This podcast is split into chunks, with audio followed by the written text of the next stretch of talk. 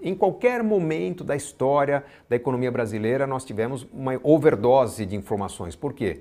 Muita transformação, muito produto novo, muita mudança em regras na economia. É, isso não é novidade.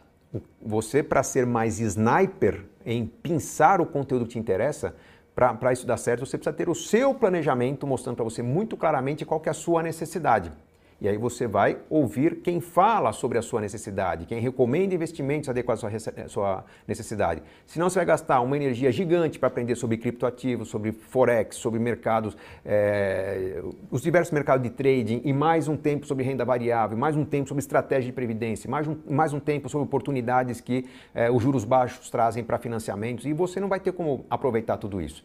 Então eu prefiro focar né, e descartar algumas coisas. É, é, vai chegar um momento que sua carteira está tão madura, está tão confiante sobre alguns assuntos, está dominando a carteira de renda variável, está dominando o seu plano de previdência, está sobrando tempo, você vai começar a estudar sobre small caps, sobre mercados de maior risco, criptoativos, coisas diferentes né, daquilo que você conhece. Então tem que ser algo gradual. Selecione, vá na ordem.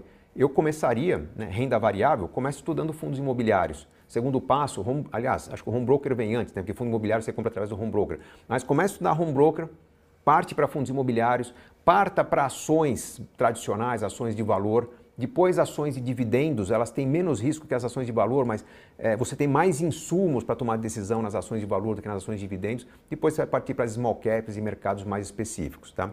Essa que é a lógica.